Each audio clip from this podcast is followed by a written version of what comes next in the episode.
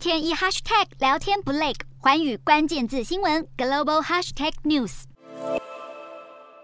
北极暖化的速度是地球其他地方的三到四倍，在全球暖化加剧之下，北极跟赤道温差变小，导致北极喷射气流脱序，让热浪、洪水等极端天气变得更加频繁。地球暖化也导致所谓的热穹现象。当地面或海上空气变暖时，热空气会冲入大气层，在高压下形成一个热空气圆顶，将整个区域笼罩在热浪中。科学家也发现，去年冬季热带太平洋地区的海水温度由西到东急剧变化，是今年发生热穹现象的主要原因。圣婴现象跟反圣婴现象也是影响全球气候的因素之一。所谓的圣婴现象，指的是东太平洋海水每隔几年就会异常升温；反圣婴现象则代表太平洋中东部海水异常变冷。今年是反圣婴现象连续发生的第三年，夏季温度本来应该呈现下降趋势，却还是发生如此严重的热浪，